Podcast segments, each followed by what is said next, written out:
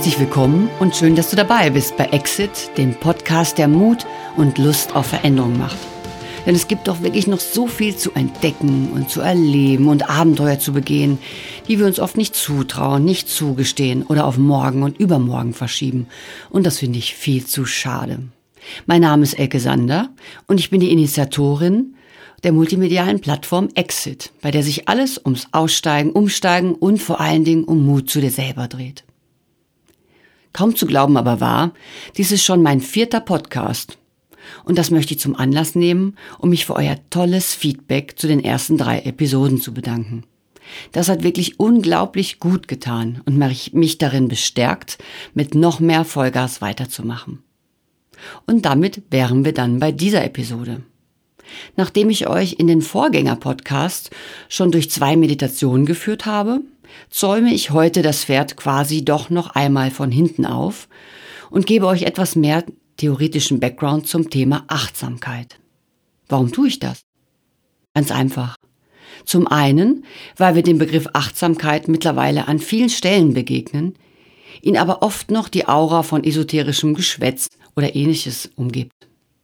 Mit Exit möchte ich ja unter anderem gerade solche Themen vertiefen, darüber aufklären, entmystifizieren und aus den Nischen herausholen. Das Thema Achtsamkeit liegt mir hier besonders am Herzen. Denn wie ihr es später im Podcast noch hören werdet, kann ein, ich nenne es mal, persönliches Achtsamkeits-Feintuning unser Leben extrem positiv verändern.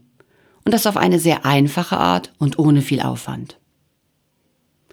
Der zweite Punkt zum Thema, warum ich mich nochmal um das Thema Achtsamkeit kümmere, ist, weil wir unserem Geist ab und an mit Zahlen, Daten und Fakten sehr gut tun und ihn abholen. Denn wenn er Zusammenhänge versteht, lässt er auch eher zu, dass wir uns auf diese neuen Wege einlassen und neue Methoden austesten. Und dass er das braucht, ist auch nicht schlimm.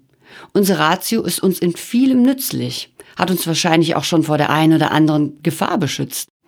Aber bei Exit versuchen wir ab und an ganz elegant und unbemerkt, ihm seine Vorherrschaft zu entziehen, nach dem Motto, meint oder Geist hat Futter zum Nachdenken und es beschäftigt, wir gehen derweil mal auf eine neue Erfahrung und Übung. Vielleicht ist auch das Folgende gut zu wissen, um mehr Verständnis für diesen sich ständig einmischenden Geist zu bekommen und ihn einfach immer wieder liebevoll mit ins Boot zu holen. Seine uns oft überflutende Übermacht hat in vielen Fällen etwas mit einem sehr früh gelernten emotionalen Schutzmechanismus zu tun, der bereits in unsere Kindheit zurückgeht. Oft sind wir in dieser Phase mit schwierigen Erlebnissen und Konstellationen konfrontiert worden, sind zum Beispiel von unseren Liebsten sehr verletzt, missachtet, bis hin zu misshandelt worden. Diese so beigebrachten Verletzungen waren oft extrem schmerzhaft dass wir uns aus Selbstschutz unbewusst aus dem Fühlen geflüchtet haben und ganz in den Kopf, die Ratio gegangen sind. Anders hätten wir kleine Wesen den Schmerz nicht aushalten können. Gerade wenn ihn uns Mama oder Papa oder sonstige geliebte Menschen zugefügt haben. Im Kopf haben wir versucht, Erklärungen für das Erlebte zu finden, mit denen wir irgendwie zurechtkommen konnten. Und die die, von denen wir abhängig waren, die wir so sehr geliebt haben, in einem erträglichen Licht stehen ließen. Leider hat dieser Mechanismus noch etwas anderes mit sich gebracht, das uns meistens bis ins Erwachsenenalter verfolgt. Aus Liebe und Angst durften wir die Erwachsenen um uns herum nicht kritisieren. Wer war folglich also schuld?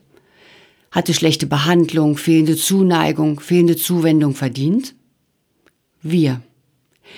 Mit diesen falschen Schlüssen über uns selbst das fehlende Selbstwertgefühl, das fehlende Selbstbewusstsein, begleiten wir uns das ganze Leben lang. Und das in Form von negativen Glaubenssätzen über uns selbst. Was also als sehr notwendiger Schutz in unserer Kindheit begann, steht uns heutzutage immer wieder im Weg, wenn wir Veränderungen angehen wollen. Mehr zum Thema Glaubenssätze und die Arbeit damit lege ich euch in die Show Notes, indem ich euch einen Link zu bereits vorhandenen Blogartikeln zum Thema dort hineinlege. Nun aber zum Thema Achtsamkeit. Worum geht es eigentlich bei diesem Wort, das mehr und mehr in aller Munde ist? Ich würde es einmal mit eigenen Worten so definieren. Achtsamkeit ist der Zustand, in dem wir ganz bei uns und im aktuellen Moment sind. Wir grübeln nicht über das Gestern nach und planen nichts für das Morgen. Wir sind im Hier und Jetzt und nehmen Gefühle und Gedanken in uns genau in diesem Moment wahr. Und nun kommt die Kür. Wir nehmen sie nur wahr, ohne sie zu bewerten. Ohne dass wir sie mögen oder ablehnen oder weghaben wollen. Und ohne uns von ihnen unter Druck setzen zu lassen. Wir nehmen wahr, dass sie da sind, was sie sagen. Punkt. Nicht mehr. Und wir lassen uns von unserem Mind nicht reinreden in diesem Moment. Denn das passiert sehr schnell. Wir nehmen den Moment zwar noch wahr und sind hier achtsam, aber ganz schnell klingt er sich ein, unser Geist, und erzählt eine Geschichte zum aktuellen Wahrgenommenen. Da will er mit dir das Abendessen planen, erinnert dich an dringend anstehende Urlaubsbuchungen. Ein leichter Schmerz im Hals wird schon zur nahe drohenden Grippe und, und, und. Lass dich davon nicht wegreißen und sag Stopp. Das ist nur ein Gedanke. Einer von Tausenden, die uns während eines Tages durch den Kopf gehen. Und so überzeugend er sich in deinem Kopf auch anfühlt. Es ist einer unter vielem und nicht die ultimative Wahrheit. Komm zurück in den aktuellen Moment und bleib dort. Das hört sich eventuell leichter an, wenn man das so sagt. Aber probiere es selber mal für einen Moment aus. Stoppe gern den Podcast nach meiner kleinen folgenden Einführung und geh in die Übung. Nimm dir etwas Kleines zu essen. Setz dich ganz ruhig damit an einen gemütlichen Platz. Nein, nein, nein, noch nicht hereinbeißen. Schaust dir in Ruhe an, von allen Seiten. Wie sieht es aus? Welche Farbe hat es? Welche Form?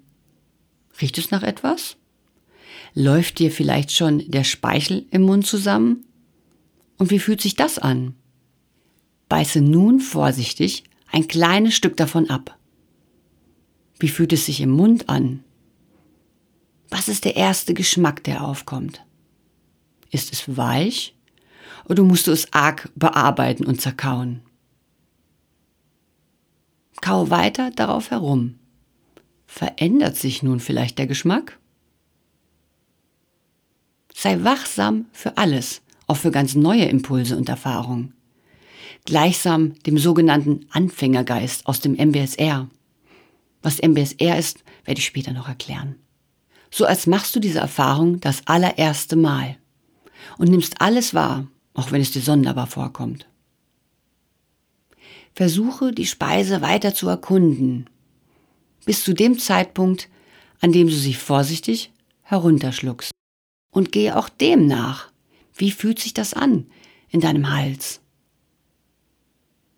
Und wo bist du gerade? Noch beim Essen und Erkunden? Stopp nun gerne den Podcast und mach die Übung oder plane sie in einem Moment zu machen, der besser passt. Und wie lief's? Konntest du die wenigen Minuten ganz bei der Erfahrung bleiben? Musstest du vielleicht immer wieder verhindern, den Bissen nicht wie sonst ganz hastig einfach herunterzuschlucken, ohne ihn wirklich geschmeckt zu haben? Aha, das kommt doch mir bekannt vor. Das war übrigens eine der Startübungen aus dem MBSR-Training. Meistens wird sie mit einer Rosine praktiziert.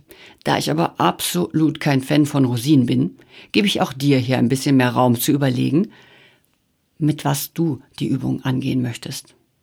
Entdecke vielleicht deine Lieblingsspeise auf diesem Weg ganz neu.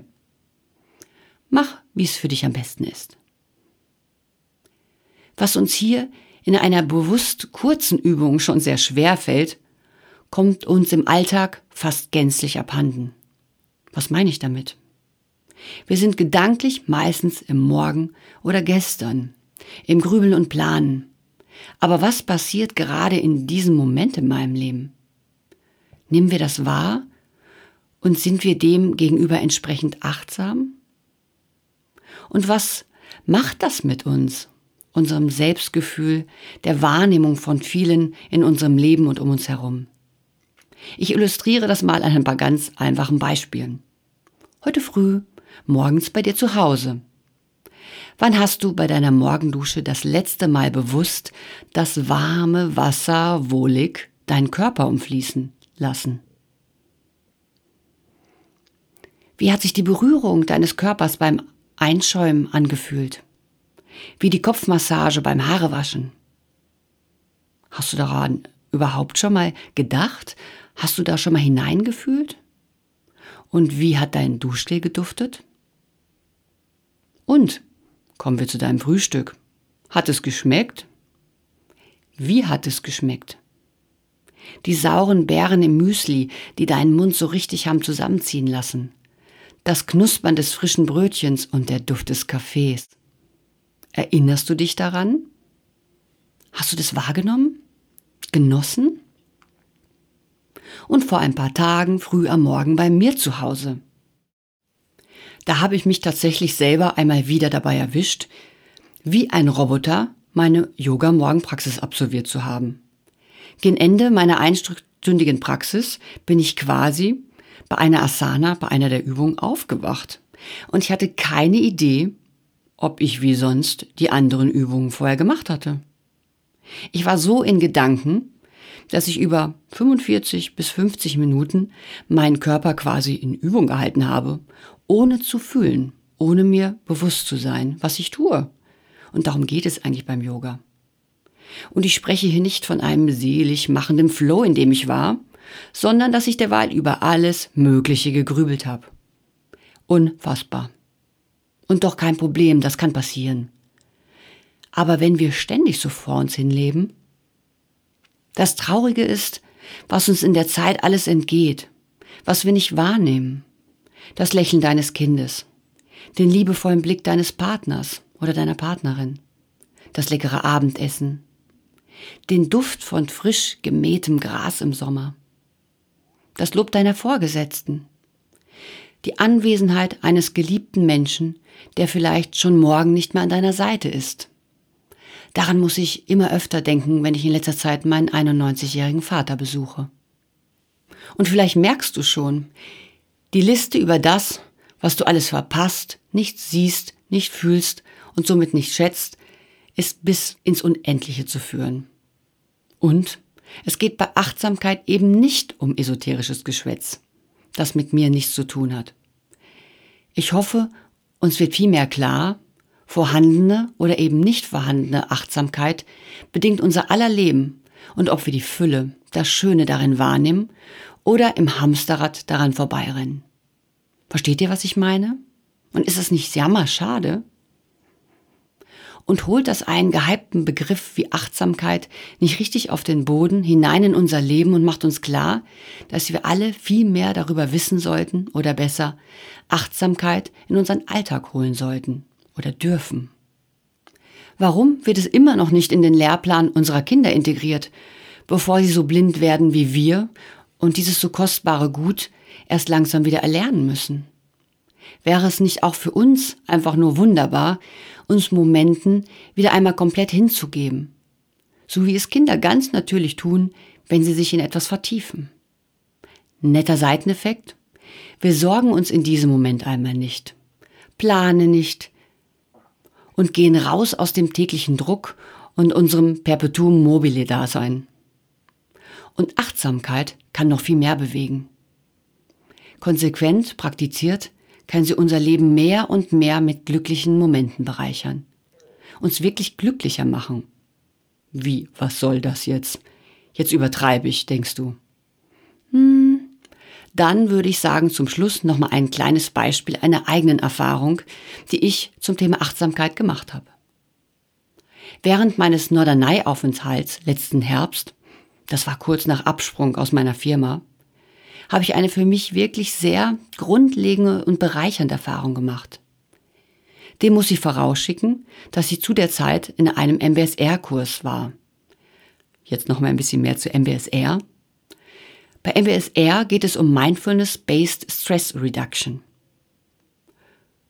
Und das ist eine in den 70er Jahren vom Molekularbiologen John Kabat-Zinn entwickelte Achtsamkeitsmethode, ein Achtsamkeitstraining, was mittlerweile weltweit anerkannt ist und weltweit praktiziert wird. Ich lege euch dazu auch einen Link in die Show Notes, denn ich kann dieses Acht-Wochen-Programm wirklich nur empfehlen. Eines der Kursversprechen fand ich allerdings recht absurd. Sie werden danach glücklicher sein. Aha, nach acht Wochen regelmäßiger Meditation und Achtsamkeit soll das eigentlich so sein. Hm. Ich war skeptisch und habe den Kurs trotzdem gemacht, nicht deswegen. Was durch den Kurs wirklich zum ersten Mal gefühlt in mir ankam, war, was Gewahrsein und mit mir in einem Moment sein wirklich bedeutet, wie sich das anfühlt. Was ist geschehen? Während meiner stundenlangen Spaziergänge über den Strand fiel mir immer wieder auf, dass ich urplötzlich schlecht gelaunt war und darüber grübelte, was mir jetzt ohne Agentur alles Negatives widerfahren könnte. Plötzlich schaute ich mich um und mir wurde es jetzt richtig bewusst, wo ich war. Am Meer. Die Sonne schien, der Wind fegte mir um die Ohren. Ich hatte mich endlich getraut, den Schritt rauszuwagen, hatte genug Geld, um eine Zeit auszusteigen, auf der Insel in mein Lieblingscafé zu gehen und, und, und. War das ein Grund, genau jetzt so deprimiert zu sein? Okay. Wie es finanziell für mich weitergehen würde, wusste ich nicht. Aber in diesem Moment war ich von so viel Schönheit und Fülle umgeben. Und ich liebe das Meer. Muss aber zugeben, dass ich eigentlich gar nicht wirklich dort war. Kann ich da nicht gleich zu Hause bleiben und mir vor Ort diese dunklen Gedanken machen? Dieses Mal wollte ich den Moment nicht wieder verlieren an all die Grübeleien. Da entschied ich mich, die Insel quasi zu meinem Meditationskissen zu machen. Neudeutsch, ich unterzog mich meiner ersten Self-Challenge. Den Rest meines Aufenthalts lenkte ich meine Aufmerksamkeit so gut wie möglich auf all das, was mich hier und im jeweiligen Moment an wundervollem und großzügigem umgab. Kam schwierige Gedanken auf, nahm ich sie wahr, schaute, ob ich sie gerade lösen konnte und vor allen Dingen musste, sie überhaupt noch aktuell waren und ließ sie gegebenenfalls ziehen. Ihr werdet lachen. Meistens qualifizierten sie sich für ich kann dich getrost ziehen lassen. Und was passierte nun? Nach ein, zwei Tagen schlug meine Stimmung merklich um. Ich fühlte mich entspannter und mir fielen die Geschenke des Alltags und des Aufenthalts viel mehr auf. Ein, zwei Tage weiter kam in mir immer mehr eine Art überschäumende Freude, Leichtigkeit und zugleich eine tiefe Ruhe auf, wie ich sie vorher nicht kannte. Ich musste an das Kursversprechen denken.